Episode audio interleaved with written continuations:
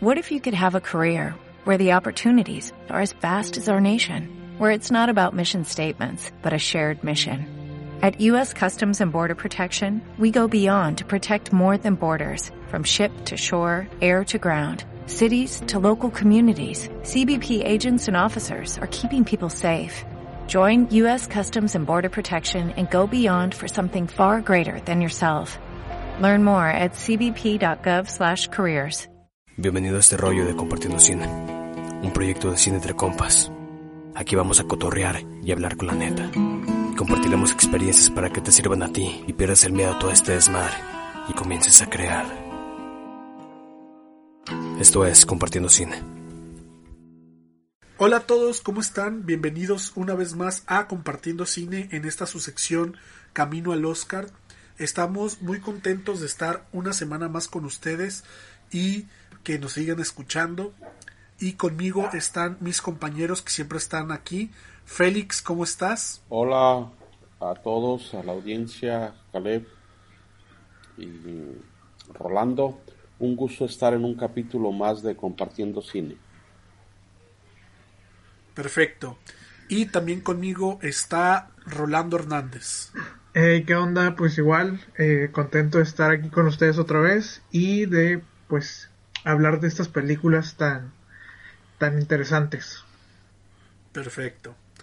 Pues bueno, antes de comenzar con eh, las películas que tenemos preparadas para el día de hoy, quisiéramos hablar un poco de las premiaciones que pasaron este fin de semana, empezando con eh, los premios Goya. Si bien los premios Goya están dentro de esta temporada de premios, eh, el círculo o la órbita de premios de repente que ellos tienen es muy diferente a la que se tiene normalmente en, en, en Hollywood, que tienen otros nominados y tienen otras cosas, pero en algunas cosas que tienen conexión, primeramente es que eh, en, la, en, la, eh, en la nominación de mejor película iberoamericana estaba compitiendo la película de Ya no estoy aquí, que es una de las películas mexicanas que todo el mundo está esperando, al menos aquí en México, que se gane el premio Oscar y que la nominen y que ya está prenominada, pero perdió contra una película colombiana, lo cual me hace pensar que hay una grande posibilidad de que la película eh, de, de Ya no estoy aquí quizás se alcance la nominación al Oscar, pero no despunte tanto como para ganárselo. De hecho, creo que las dos películas más fuertes para ganar el Oscar a mejor película extranjera son Another Round y probablemente Minari, si es que sigue la tendencia de que le, esté nominando en esa categoría, como fue en los Globos de Oro y ahorita también en los Critics Choice Awards. Y por otro lado, quisiera pasar a los Critics Choice Awards, pero como ya no quiero seguir hablando, eh, le quiero dejar a alguno de ustedes que quiera comentar algo acerca de estos premios, que creo que pasaron muchas cosas interesantes que más adelante quisiera comentar también. Félix. Bien, yo de los Goya eh, vi buena parte de ellos.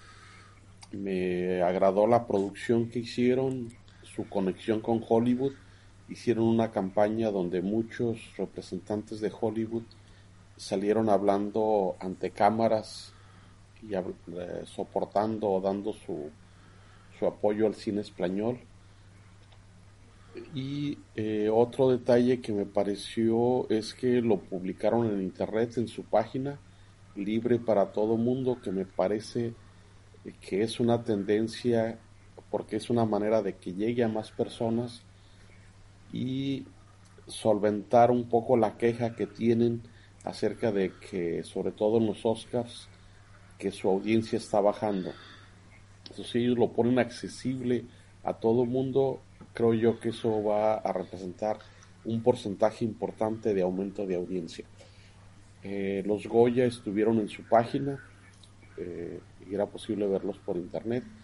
Los Critic Choice Awards estuvieron en YouTube, en el canal de YouTube también disponibles, eh, al menos para nosotros aquí en México, y yo creo que estuvieron disponibles para el mundo, lo cual me parece eh, que pudieran seguir los Oscars también y que les ayudaría para llegar a todo mundo y sobre todo en esta época de pandemia que sería una muestra de generosidad para todos aquellos que eh, deben estar confinados por la situación que vivimos y que pudieran estar eh, participando vía internet, vía sus pantallas de estos eventos.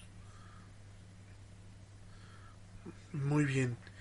Pues sí, eh, yo, yo pienso lo mismo, igual nada más como comentar, eh, la, los premios Goya estuvieron transmitiéndose por el canal de RTV de España en el número uno y estuvo accesible para, para todos en internet, pero al menos particularmente a mí siento igual puede ser que se haya debido un poco a la conexión de internet que tengo pero creo que eh, pero creo que, que no estuvo tan bien la transmisión de los Goya comparándola con la de los Critic Choice Awards que también la vi por internet. Creo que fue más estable y la, el, siento que la de los Goya se fue por momentos. No sé qué sentiste tú Félix mm, yo el tiempo que estuve conectado sí hubo un momento en que creo que fue una falla de ellos porque mi internet estaba trabajando bien y se notó la manera en que se perdió la señal y luego la recuperaron,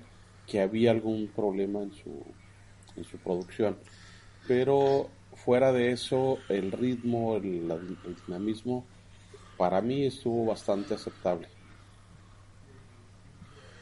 Bien, pues entrando un poco al tema de los Critics Choice Awards, eh, era casi de esperarse que Nomadland se iba a llevar el premio a la mejor película, se llevó mejor película y mejor directora.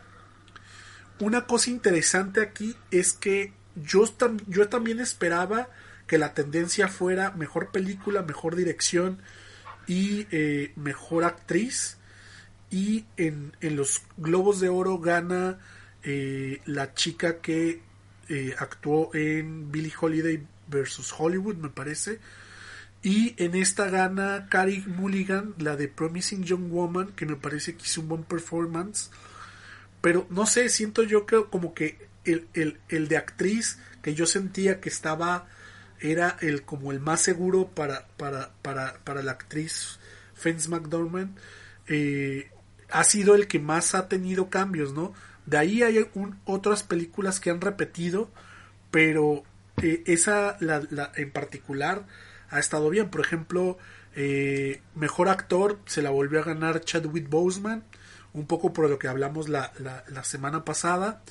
Mejor actor de reparto Daniel Kaluuya. Eh, algunas otras cosas, ¿no? Entonces me, me, parece interesante eso. Por ejemplo, aquí que también que sí premio en fotografía, Nomadland gana mejor fotografía. Mejor diseño de producción, que esa yo se los dije la semana pasada, lo gana Mank porque me parece que tiene muy buen diseño de producción. Eh, aquí mejor guion original se lo dan a Promising Young Woman y Nomadland se gana mejor guion adaptado. Aquí yo no entiendo muy bien de dónde viene el tema de la adaptación. A lo mejor alguno tiene un mejor dato. Pero eh, de, lo que estoy diciendo es uno sigue, se sigue viendo el favoritismo por la película eh, de Nomadland, pero eh, no, en, no en todas las que yo pensé. Por lo menos a mí la que creo que va a ser la sorpresa de la noche de los Oscar va a ser mejor actriz, porque es la única que no trae una tendencia. O sea, en unos premios ganó una actriz, ahorita en estos ganó otra, entonces no se sabe para dónde van a, vayan a ir los Oscar. Este, Rolando, no sé si quieres comentar algo. Eh, sí, con respecto a, lo que mencionabas del guion adaptado de Nomadland, eh, se supone que la película está eh, basada en un libro, creo que del mismo nombre, entonces yo creo por eso la toman también de referencia dentro de esa categoría, ¿no? Y eh, sí, también me, me, me gustó que eh, en estos premios también hayan premiado como partes más técnicas como la fotografía o diseño de producción y eh, para mí era como muy, muy seguro que, que Nomadland iba a ganar esta parte de mejor fotografía. Y creo que, creo que varias de las nominaciones o los premios que, que se dieron en esta, en esta premiación ya los habíamos mencionado nosotros, ¿no? Como que habíamos hecho algunos, algunas apuestas, por así decirlo. Y creo que sí se está perfilando como una de las mejores películas para, para este año, ¿no? Félix, ¿quieres comentar algo? Yo mencionar algunas cosas sobre estos premios. Primero confirman la buena trayectoria de Nomadland, que es la que se lleva más premios. Y habla de que del trabajo que están haciendo para promoverse. Eh, también tiene presencia en los SAG, que son los siguientes. Eh, creo yo que es la que tiene una trayectoria más consistente a través de la temporada de premios. Y como Mank es una de las que tienen más nominaciones, pero no ha ganado premios. Eh, tenía 12 nominaciones, es la que tenía más nominaciones. En los Globos de Oro también era la que tenía más nominaciones.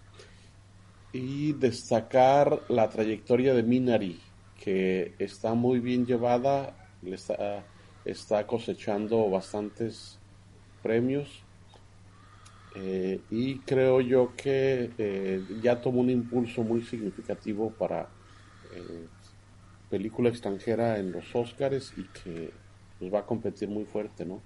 Además de que está en las seguramente va a estar en las otras categorías también. Y otro aspecto a comentar es que creo yo que por parte de los afroamericanos ya conquistaron una porción importante y la están defendiendo muy bien.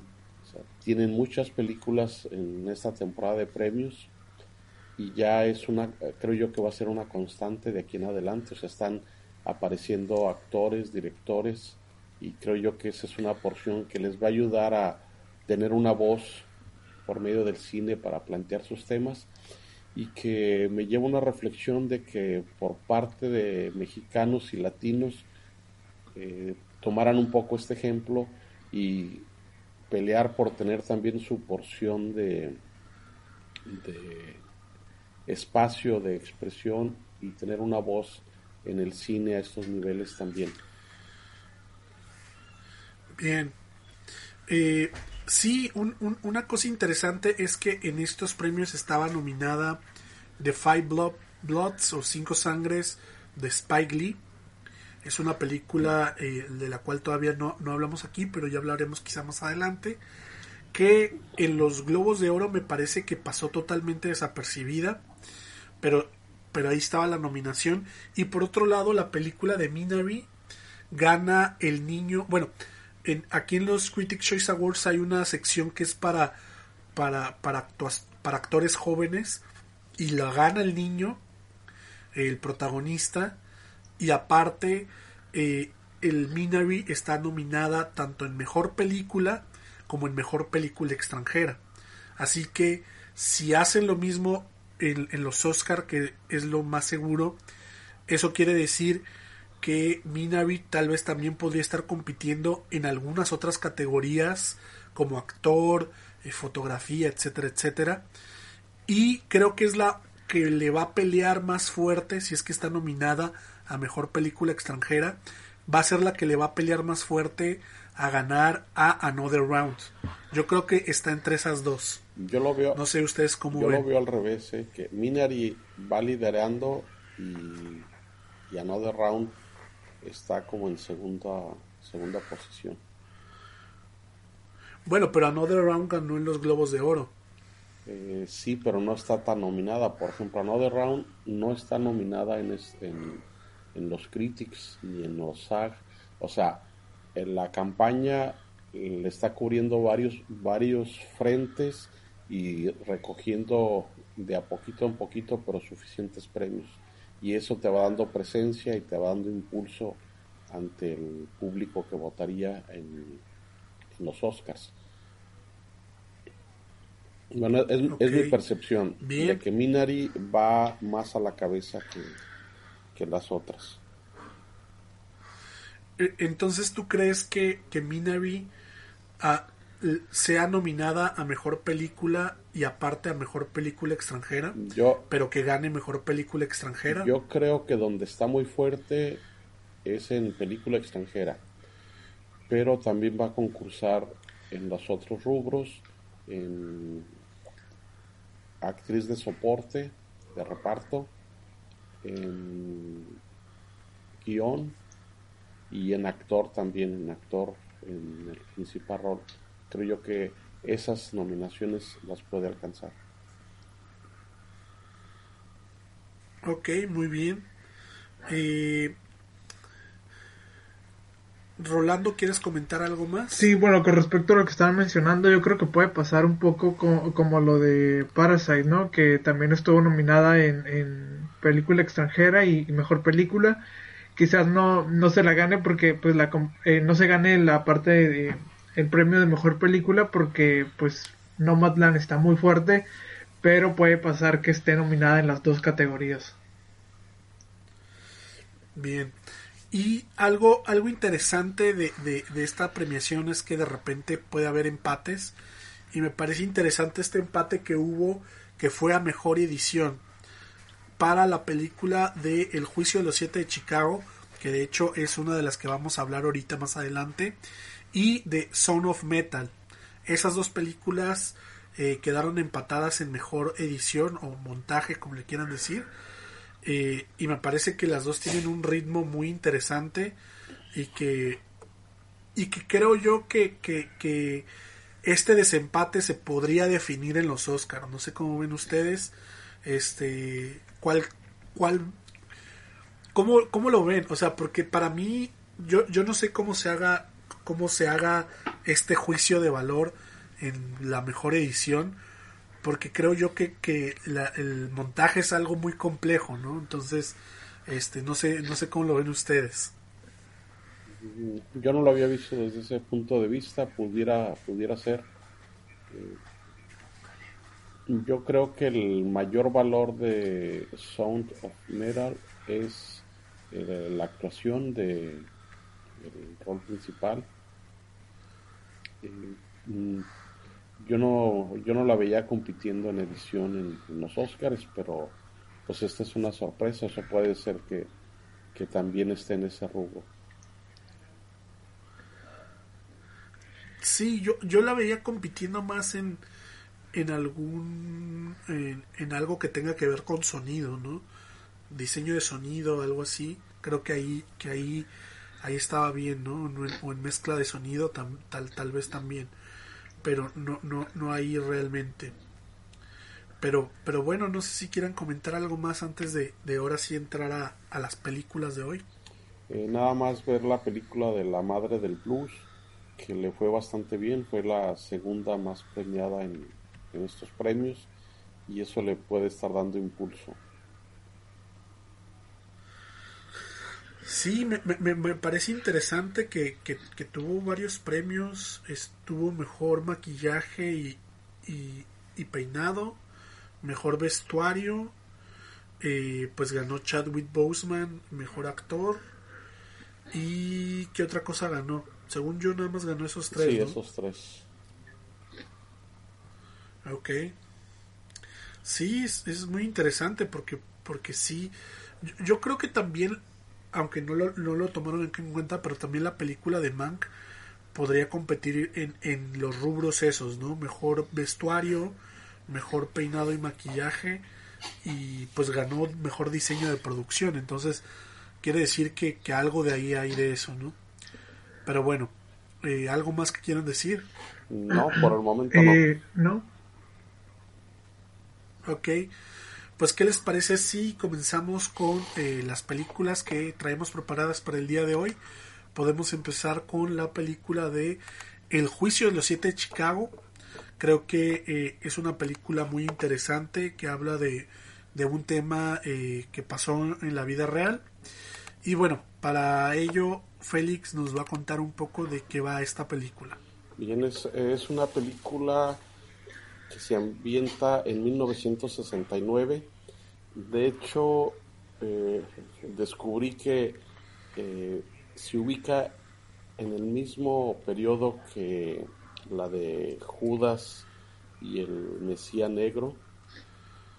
Incluso el personaje está en las dos películas. En el juicio de los siete de Chicago está él presente ahí en el juicio es eh, dándole soporte al, líder de los Pantera Negra que está siendo enjuiciado también. Y se menciona el, incidente donde muere. Es, es el mismo momento histórico, digamos. Es 1969. Es un juicio muy peculiar porque un año antes fueron la, la, convención del Partido Demócrata para lanzar a su candidato a las elecciones y hubo un movimiento en muchos lugares de Estados Unidos que quisieron ir a aprovechar esos foros y manifestarse principalmente contra la guerra de Vietnam. Y coincidieron varios grupos de jóvenes de todo el país para protestar y el, las autoridades de Chicago no les dieron permisos, pero de todas maneras fueron y hubo un, enfrentamiento. Al cambiar el gobierno, llegar Nixon, hubo una consigna de que había que enjuiciarlos porque generaron disturbios y se les llama juicios y esta película cuenta ese momento, ese juicio. Son siete líderes eh, jóvenes que fueron a protestar a, este lugar y el gobierno americano los enjuicia y el, la película nos muestra los argumentos que se esgrimen ahí y el desenlace que es sorpresivo, bueno no tan sorpresivo porque es histórico, eso ya ocurrió, pero hay un gran mérito del, eh, de Aaron Sorkin, primero como guionista, que es empaparse de, de ese momento, cuentan que leyó miles de páginas que tenían que ver con este juicio y luego cómo entresaca los elementos más relevantes y te logra contar una historia y te ubica en ese entorno y resalta esos personajes. Este es el momento, 1969, la guerra de Vietnam, la era de, estaba en el auge la eh, lucha de juveniles por lograr más libertades, porque tenían una visión que se iba ampliando con conceptos como el, la música de los sesentas, el uso de las drogas, la libertad sexual, todo este contexto nos pone en ese momento y también se le da mucho peso a la cuestión de los derechos civiles, sobre todo de los afroamericanos. Bien, eh, Rolando. Ok, este, sí, pues realmente eh, es una película que que pues te cuenta prácticamente algo que, está basado en hechos reales. Y, y, me, y, me, gusta mucho, también lo mencionaba Félix ahí, que esta parte donde eh, el personaje de la otra película de El Mesías, Judas y el Mesías eh, Negro, como que también ahí hace una, una aparición porque pues pasaba, los hechos ocurrieron pues ahí e, en ese mismo año, ¿no? Entonces, eh, como que se mete tanto en, el, en la historia que, que, te hace que te hace parte de la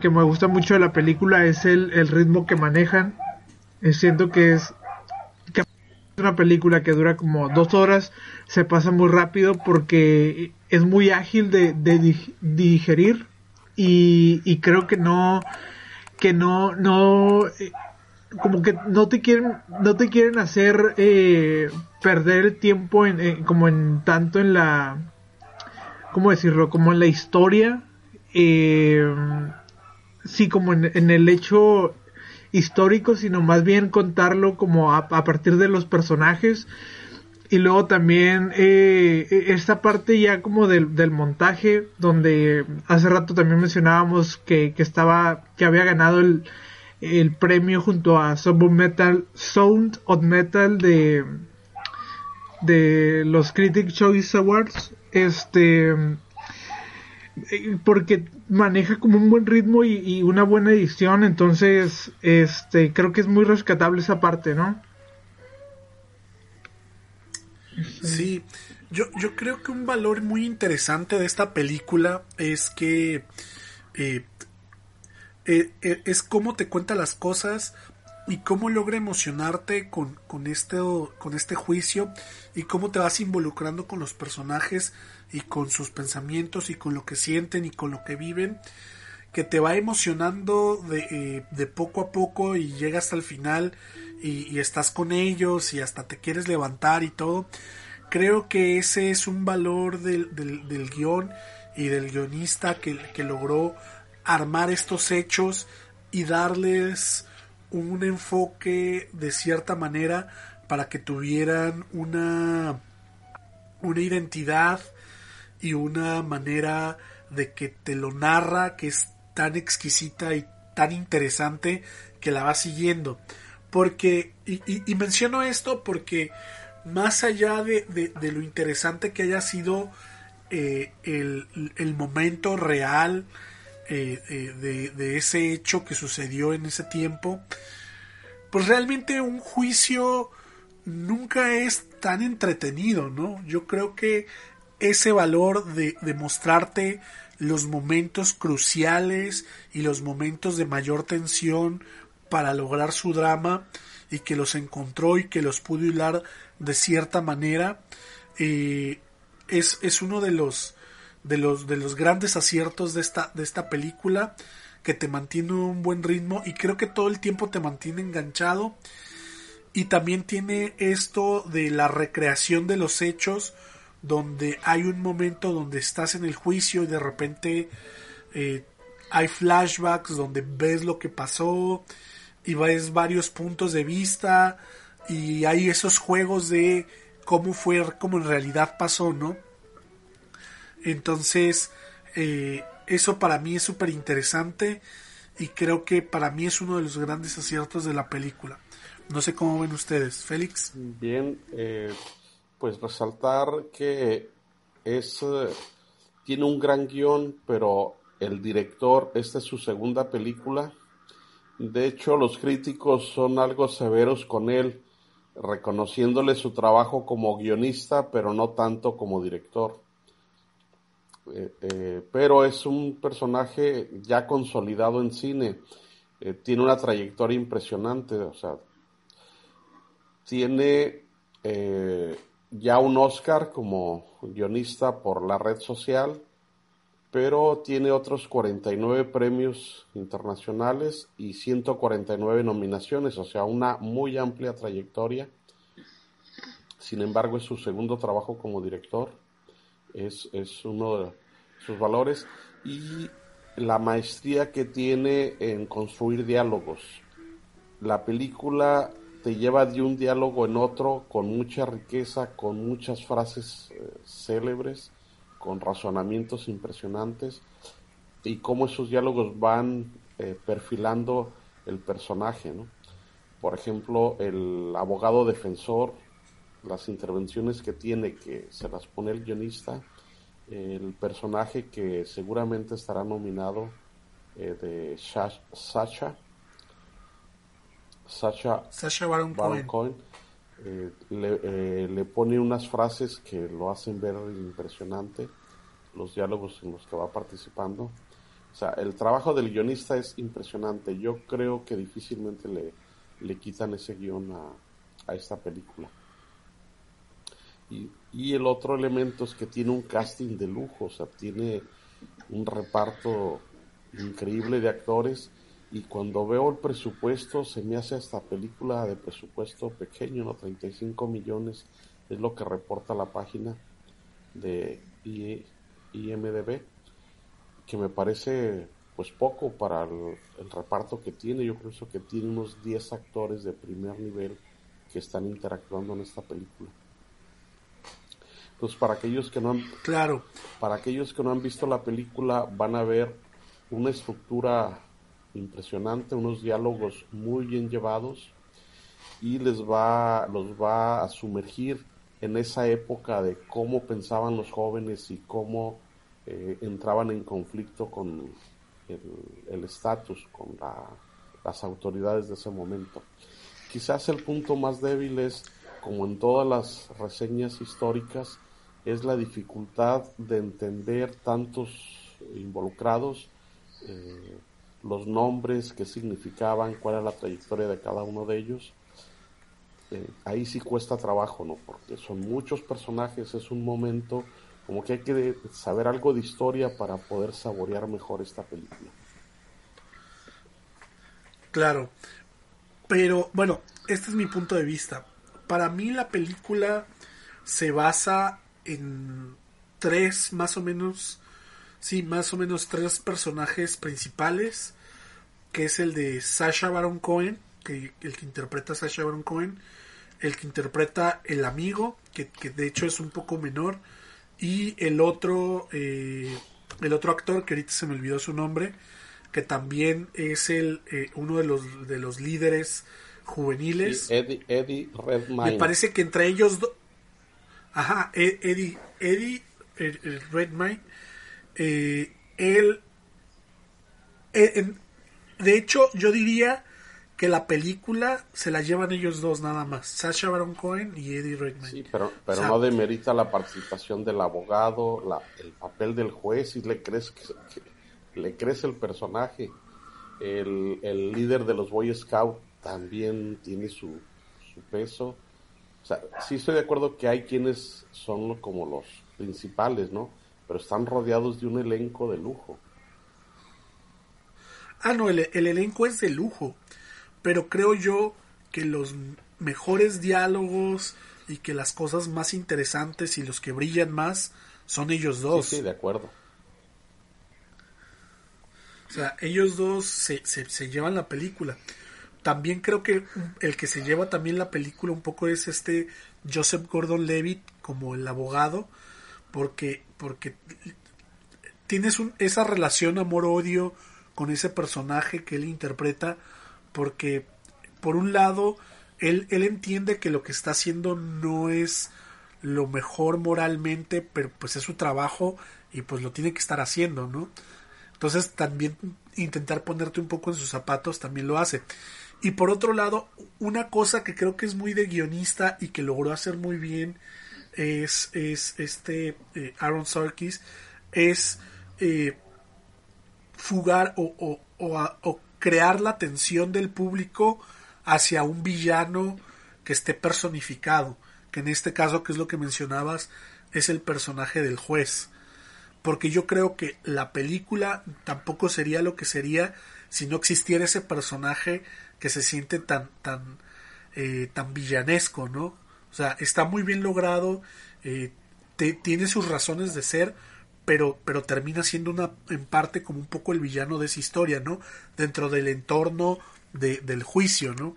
Porque hay otros, por así decir, villanos que están detrás de él, pero que no se ven, ¿no? O que, o que no se, nunca se ven, o que se ven muy pocos, que se dicen, o que se habla de ellos, pero el que, como el, el al que mandan, o, el, o el que o, el que está haciendo el trabajo sucio ahí, pues es el juez. Entonces, eso me parece muy, muy, muy de guionista, el lograr crear estos bandos de estos son los buenos, estos son los malos, y los pone a enfrentarse y todo eso, me parece muy interesante. No sé qué, cómo lo vieron ustedes. Félix. Eh, pues coincido contigo, o sea, el peso y la calidad del guion, más cada actor hizo lo que le tocaba y se construye una muy buena historia. Y si la sigues de principio a fin. Bien, eh, Rolando. Pues sí, este, creo que, creo que lo más rescatable, bueno, la película es muy buena, pero, pero realmente cómo está construido el guion y, y toda la, eh, el, el, montaje que, que, hace que no te que no te aburra porque prácticamente pues la película eh, está en un tribunal. Entonces los juicios pues no es algo que te, que te guste ver no entonces creo que, que la construcción y, y el montaje hace que no pierdas la atención de lo que está pasando en el juicio. Y como lo mencionabas tú anteriormente no hasta te provoca casi al final de la película, pues pararte con ellos y, te, mueve. Entonces, creo que es una muy buena película que, que pues su director la supo llevar muy bien. Sí, y creo yo que un poco de, de, de lo que quiso decir, porque quisiera mencionar esto, y es que cuando un director o un guionista toma un hecho histórico para para hacer una película, creo que tiene que ver mucho con un eh, con un eh, eh, con un comentario de, de, lo que sucedió en el pasado para situarlo en el presente y decir algo o comentar algo sobre la situación actual de, de, de la sociedad, ¿no? O de la política o de lo que está sucediendo. Y creo yo que si bien eh, es un, son muchas interpretaciones las que se le pueden dar, pero yo creo que habla un poco como de, de, del, de esta... Eh, eh, es, estos juicios o esta división o esta radicalización de un lado y de otro. Ese es mi punto de vista. que, que de repente está ahora y que no te deja ver pues todo lo que se ha luchado desde hace tanto tiempo para lograr de alguna manera tener una libertad de expresión plena en, en los Estados Unidos, ¿no? Entonces, si bien se presume mucho de que Estados Unidos es un país que siempre ha abogado por la libertad de expresión de, de su gente, pues este creo que es un gran ejemplo donde no es así, ¿no? Donde los tomaron como, como chivos expiatorios y, y que me da un poco de, de ¿cómo decirlo? Me da, me, me, me, da, me da un poco como de ironía, ¿no? Siento un poco de ironía en el hecho de que creemos que este tipo de cosas solo suceden aquí en México o aquí en Latinoamérica. Y esta película muestra pues de que incluso en un país que es tan democrático como presume ser o que es tan eh, siempre sus instituciones son para salvaguardar al pueblo, de repente pasan estas cosas que, que terminan eh, siendo eh, eh, llevadas a cabo simplemente por un, mero afán político para que se vea algo más allá ¿no? de, del poder del político en ese momento. Entonces, me parece interesante, no sé qué vieron ustedes, qué, más, qué más quieren comentar acerca de la película. Mm, yo no es por, poner en contraste. En 1992 hay otra película que tiene cosas similares a esta. Es el mismo guionista. Es unos pocos hombres buenos. Es un juicio también. Eh, se ve allá la, el, oficio de Sorkin. Fue con Tom Cruise y Jack Nicholson pero curiosamente esa película en 1992 costó 45 millones de dólares y 30 años aproximadamente después una película con muchos más actores cuesta 35 millones de dólares. Se me hace curioso el, el dato, ¿no? Sí, bueno, tomar en cuenta que Netflix estuvo detrás de la producción y de repente Netflix creo creo que el valor de un buen productor y ya estaría entrando en un tema totalmente diferente a la película pero nada más así como hacer el comentario. Creo que el valor valor de un buen productor es tener un buen producto o tener una buena película con el menor coste posible no y creo que eso habla de que hubo un buen productor detrás de esta película. Sí, sí. Eh, pasamos a, hablar de, de lo que vemos de esta película para, para, para los Oscar, cómo, cómo la vemos posicionada, qué premios creemos que gane, en qué creemos que puede estar nominada. Yo creo que y, va a estar nominada mejor guion, es posible que se lo gane, pero quién sabe, ¿no? También por ahí ya, eh, ya se lo, se lo peleó eh, Promising Young Woman, incluso Nomadland está en, mejor guion adaptado. Entonces, eh, pues hay una pelea ahí fuerte en el tema de, de, la categoría de guion, pero por lo menos, mira, nominado va a estar, ¿no? Eh, no sé qué, qué más ven ustedes que pueda, pueda ganar este, esta, esta película. Mm, yo creo que en guion es, para mí creo que es el favorito con Nomadland afortunadamente van a ir a dos categorías diferentes. O sea, este es un guion original y Nomadland va a guion adaptado porque hay un libro en el que se basa. Entonces es probable que las dos ganen, una en guion adaptado y otra en guion original. También creo que va a estar compitiendo en edición, o sea, tiene una muy buena edición. Eh, y creo yo que va a estar en las líderes de nominaciones, ¿no? Pero y, y también va a estar compitiendo el actor eh, Sacha Baron. Sacha Baron Cohen. Yo creo que también va a estar nominado. O sea, sí va a acumular varias nominaciones. Eh, eh, pero yo creo que al mismo, lo mismo de Mank, para entrar a la atmósfera de esta película necesita cierta información previa para poderla disfrutar. Creo yo que ese es su punto más débil. Pero en mi visión es, eh, es el favorito para guion. Va a competir en edición y en, y en el actor. Son los tres Oscars que yo pienso que más va a pelear.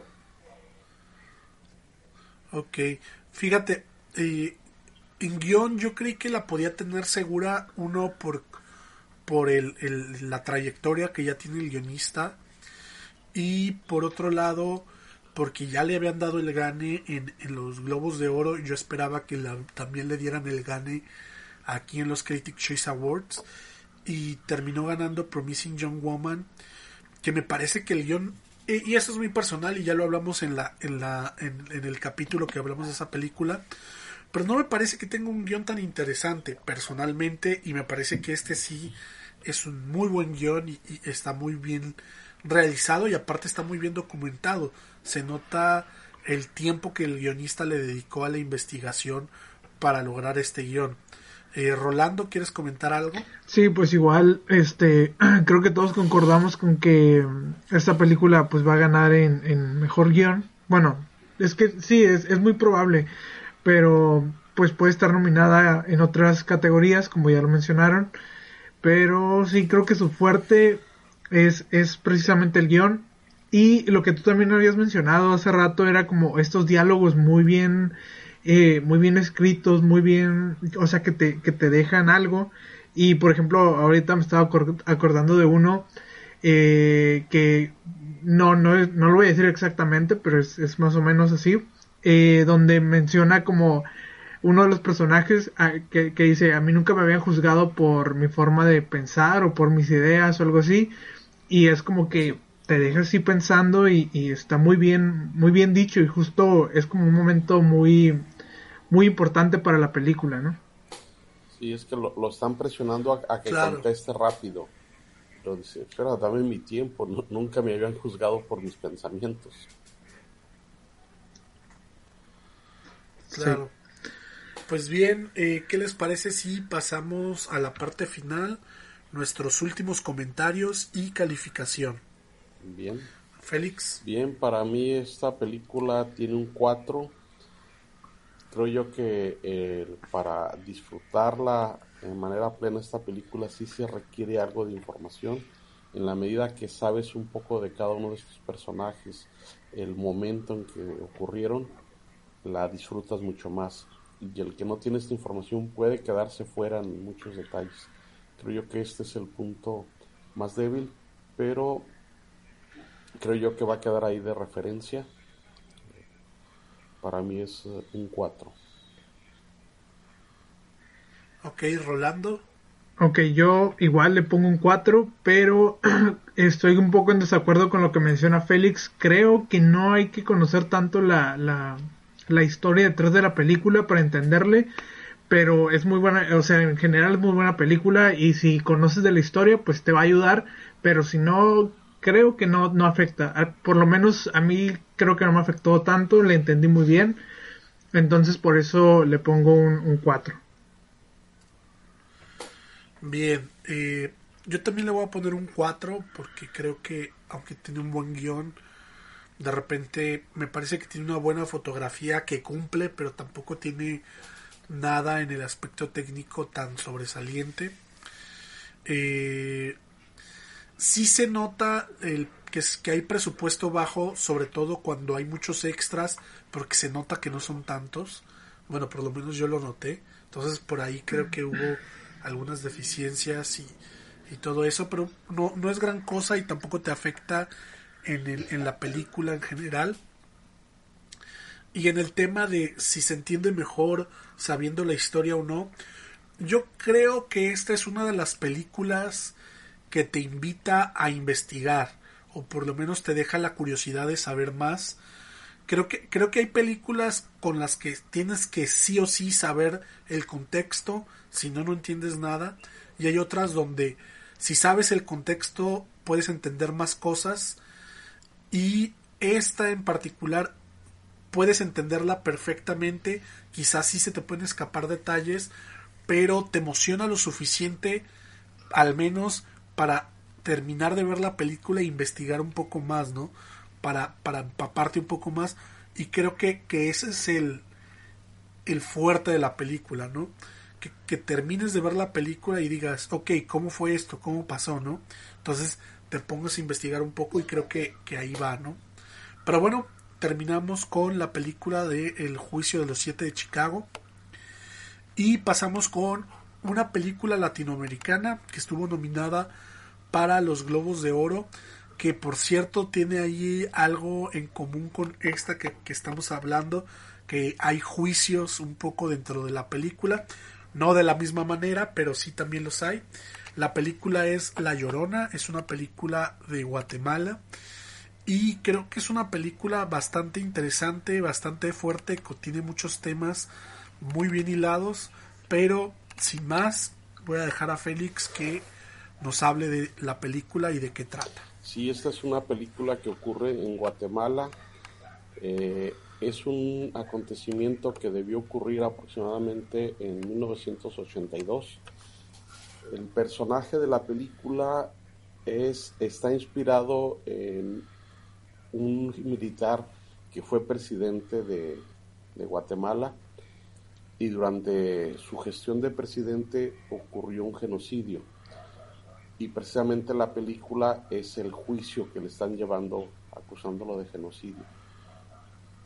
Entonces, eh, en Guatemala, entre aproximadamente 1960 y 1990, un periodo más o menos de 30 años, ocurrió una guerrilla y eh, estaba prohibido el Partido Comunista, entonces había guerrillas que, querían ser, que eran comunistas y eran perseguidas y en esa lucha pues siempre hay inocentes que son víctimas.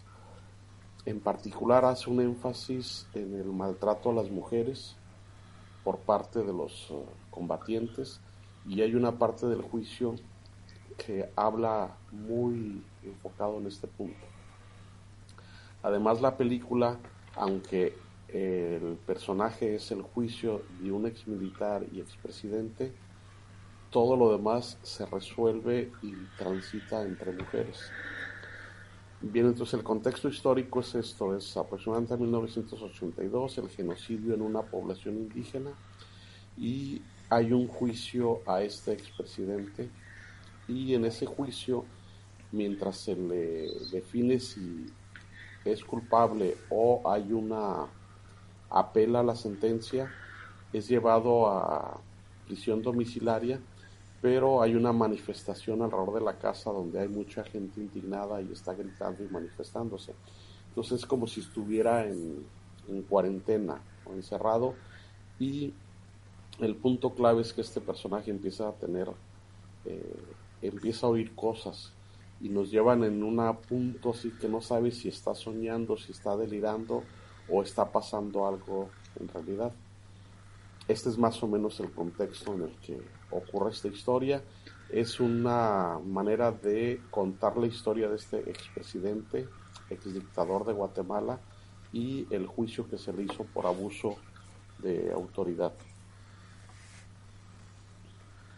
Perfecto. Rolando, ¿quieres comentar algo? Sí, bueno, para esta película creo que hay que tener en cuenta un poco eh, una corriente literaria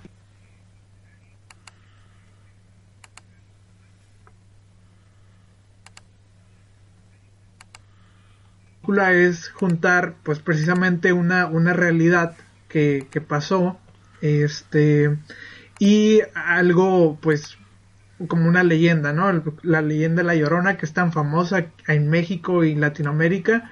Entonces, al juntar estas, e, estos dos hechos o estas dos historias, pues tenemos esta película que siento que está muy bien hilada, este, que juega muy bien esta parte de, como también lo mencionaba Félix, ¿no? Que no sabemos si está, si es un sueño, si es, si es como una visión de los personajes o, o si es real.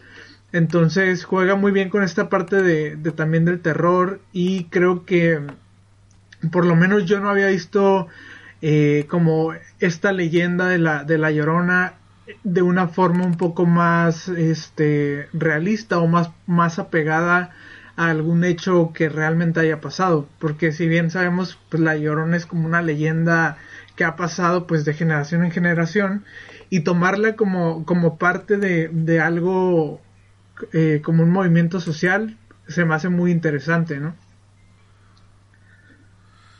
Claro.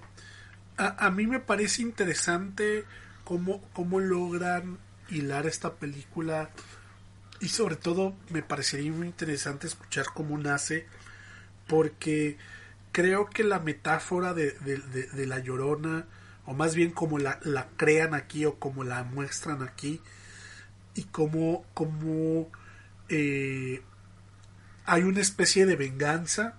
Creo, creo que ah, esta película es una película que trata sobre venganza, eh, pero es una venganza que va más allá, ¿no? Porque es una venganza que, que es de...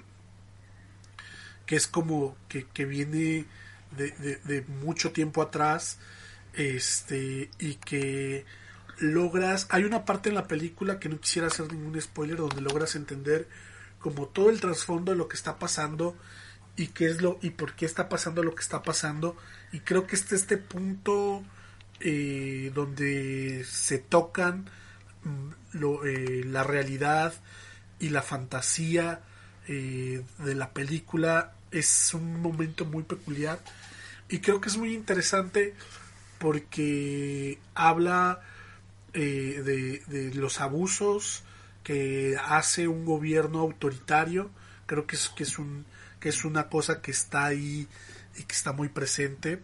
Segundo el cómo eh, la violencia eh, afecta a un pueblo en general y termina afectando a eh, sobre todo a las mujeres en cierto en cierta medida. Y por último también afecta eh, a, a, grupos que ya de por sí son, son marginados, como, como este eh, grupo eh, de indígenas, que no, no recuerdo el nombre, que están ahí en la película, que fueron los que terminaron siendo los más afectados de, de, todo esto. Y eso lo trata de, de, retratar y sobre todo crea una fantasía de venganza y, de, y hay una especie como de embrujo y, hay varias cosas que están ahí alrededor, pero que creo que es una película que se va cocinando lento, pero que vas sintiendo y vas viendo y vas entendiendo todo lo que va pasando. Y sobre todo también es una especie como de película un poco de misterio donde en sí no hay un, un detective sino uno es el que termina hilando todas las cosas entre las conversaciones entre lo que, lo que te muestran, entre algunos flashbacks que hay por ahí, etcétera, etcétera. Entonces para mí eso creo que tiene un valor muy bueno y creo que, que habla muy bien de, de, esta película del director y que creo que eh, es su ópera prima. Y creo que este año ha habido muy buenos debut de, de directores, ya los hemos hablado aquí. Y creo que para mí de las películas latinoamericanas que están ahorita, me parece que es una de las mejores en cuanto a directores debutantes de las que hemos hablado hasta ahorita. Eh, nada más para, para, no, no, confundir a los escuchas, eh, no es debutante, esta es su tercera película. ¿No? sí. es muy joven. Tenía ¿eh? entendido que sí, es muy joven, pero ya es su tercera película. Ah, perfecto. Es bueno, es bueno tenerlo en cuenta. Ok, ahí eh, fe. Sí, eh, eh, e incluso para algunos tiene una película, tiene el nombre de un, volcán. Es también relacionado con indígenas y esa fue su debut y ahí sí le fue muy bien, llamó mucho la atención. Luego hizo otra que se llama Tremors sobre homosexualidad y esta es su tercer película que le llama la trilogía del desprecio porque las tres se relacionan de alguna manera. Y de hecho, en la primera película que mencionas, Félix, sale la misma actriz que aparece aquí también en La, en la Llorona. Y ya que mencionas a, esta actriz, eh, yo la ubiqué, al principio no la reconocía, pero ella hace una serie en México donde interpreta a la Malinche. Y ah, sí, Hernán, ¿no? Ok. Sí, para Canal 11 y la eligen por su fisonomía y porque ella es, es de, campo. Dice la, la directora que, que, cuando ella le mostró cómo, hace, cómo lavan y cómo hacen tortillas las indígenas, conocía muy bien el proceso y ese fue uno de los detalles. Dijo, pues debe ser la Malinche, ella entiende cómo se comporta una mujer indígena. Ok, muy bien. Bien, y me parece que tiene un, un, grado actoral muy muy muy bueno. Sí, ¿eh? totalmente. aquí creo que, que, su personaje es un poquito estoico porque como que parece que, que no tiene mucha expresión, pero ya que entiendes eh, cuál es el cuál es el punto de su personaje, entiendes por qué actúa como actúa, ¿no? Pero aún así lo, lo hace bastante bien. De hecho, puedo decir que todos los que están en esa película, todos los protagonistas, los, lo hacen muy bien. O sea, creo que, a todos les, crece el personaje y, y, sus preocupaciones y todo lo que está pasando.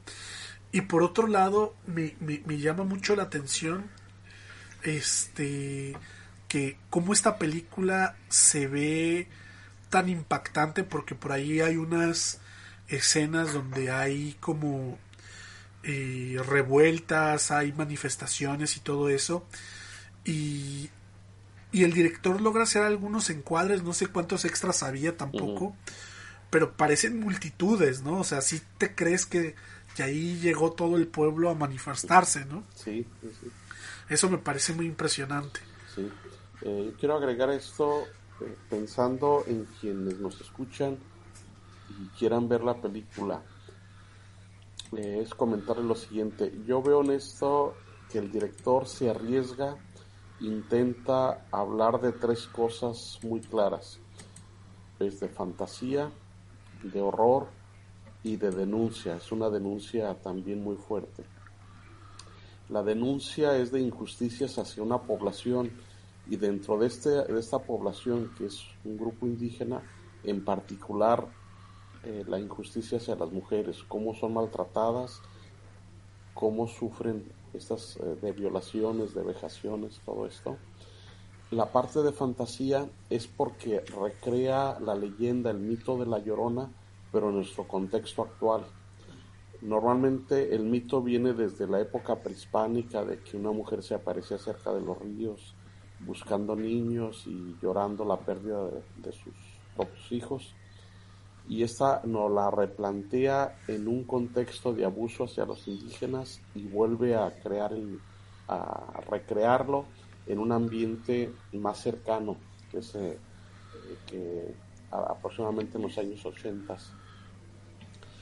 y, y luego cómo combina todo esto para poder hacer las transiciones de un punto a otro recurre a situaciones de sueño de delirio para presentar las cosas y jugar con esas ambigüedades de que nos llevan de un punto a otro y lo vemos como si fuera una realidad o dudamos si realidad o es un sueño delirante de uno de los personajes. Y la parte de horror la utiliza porque dentro de, sobre todo de un personaje, siempre lo ves con un temor y una duda hacia un ente o fantasma que lo está hostigando por las noches, que lo escucha lo ve, se siente que lo va persiguiendo, incluso él reacciona violentamente a este hostigamiento. Entonces, esos eh, movimientos de cámara lenta, con muy poca luz y con sonido, los te ponen esa tensión psicológica, ¿no?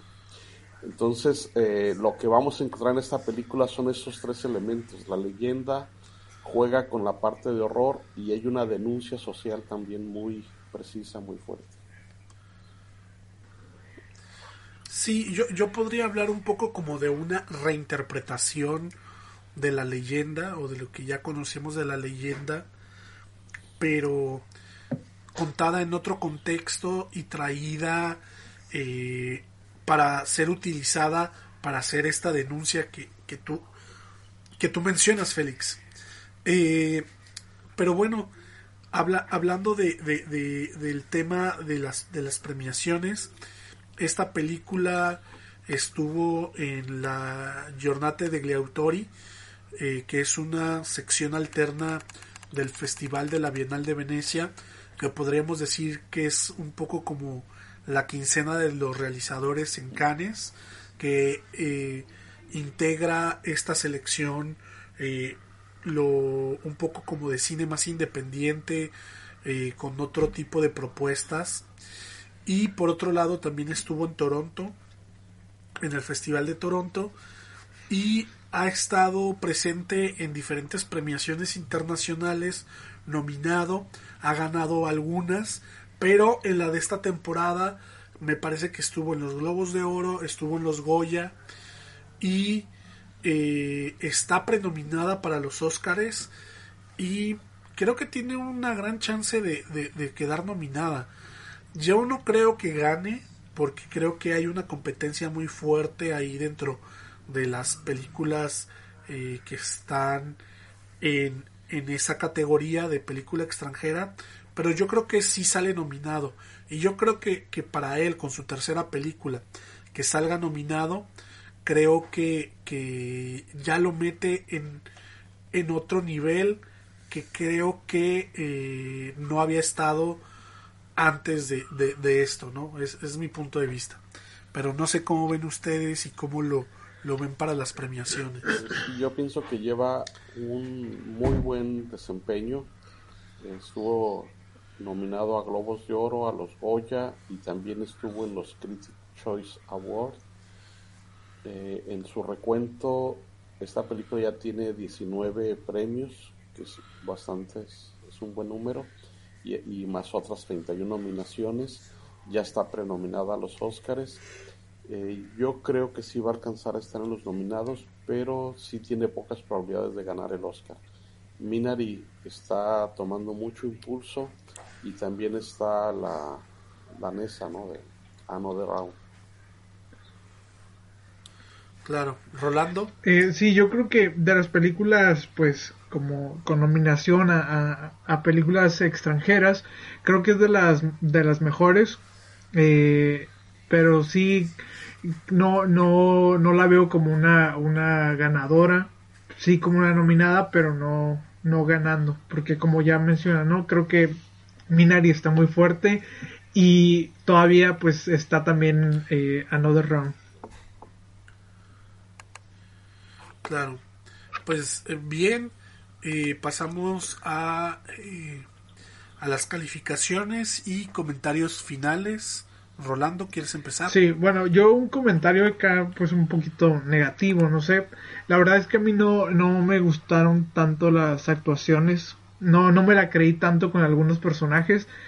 En general e, es, es buena la película y, y, y este y al final te genera pues como eh, miedo y, tensión más que nada, ¿no?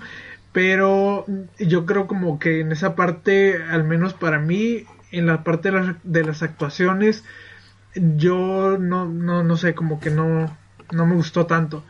Entonces, em, ya pasando a mi calificación, yo le voy a poner un 3.5. Ok, Félix. Para mí la película tiene un 3 los puntos que a mí no me terminaron de convencer es cómo se resolvió el guion. Creo yo que va, va tomando una dirección y se resuelve de otra. Que finalmente cumple, creo yo que cumple lo que quiere hacer el director. O sea, recrear un mito y hacer una denuncia y la manera en que lo termina pues deja claramente cuál fue la injusticia y por qué este personaje está buscando como esa venganza pero el, cómo el plantearte quiénes son los personajes y qué quieren y cómo se van desarrollando, eh, que a, parece que además es su objetivo, ¿no? Que se esté manejando en esa no saber si es una pesadilla, si es una cosa o es otra, pero sí para mí eh, yo me sentí un poco confundido y si hay algunos actores que creo yo que no eh, les faltó algo más, ¿no? Esos dos aspectos eh, para mí le, le faltarían y por eso mi calificación es de un 3. Bien, eh, pues yo le voy a poner una calificación un poco más alta, yo sí le voy a poner 4, pero más que nada por porque creo yo que que sí la película tiene quizá deficiencias podremos decir un poco narrativas que se pudieron haber resuelto de, muchas maneras pero creo que el director tomó este riesgo como tú mismo lo mencionaste eh, porque quería dar un punto. Y yo creo que al final de cuentas el punto que él quería dar quedó, quedó claro y creo que al menos eh, para mí eso eh, es suficiente, ¿no? Que, quede el punto claro y, que te logre involucrar en su atmósfera. Yo creo que de repente hay películas de terror de Hollywood o, de otro estilo donde te intentan asustar y asustar y asustar, pero no te crean una atmósfera. Y para mí, la atmósfera que te va creando poco a poco eh, sí, sí, te, sí te va envolviendo y eso me, gusta bastante.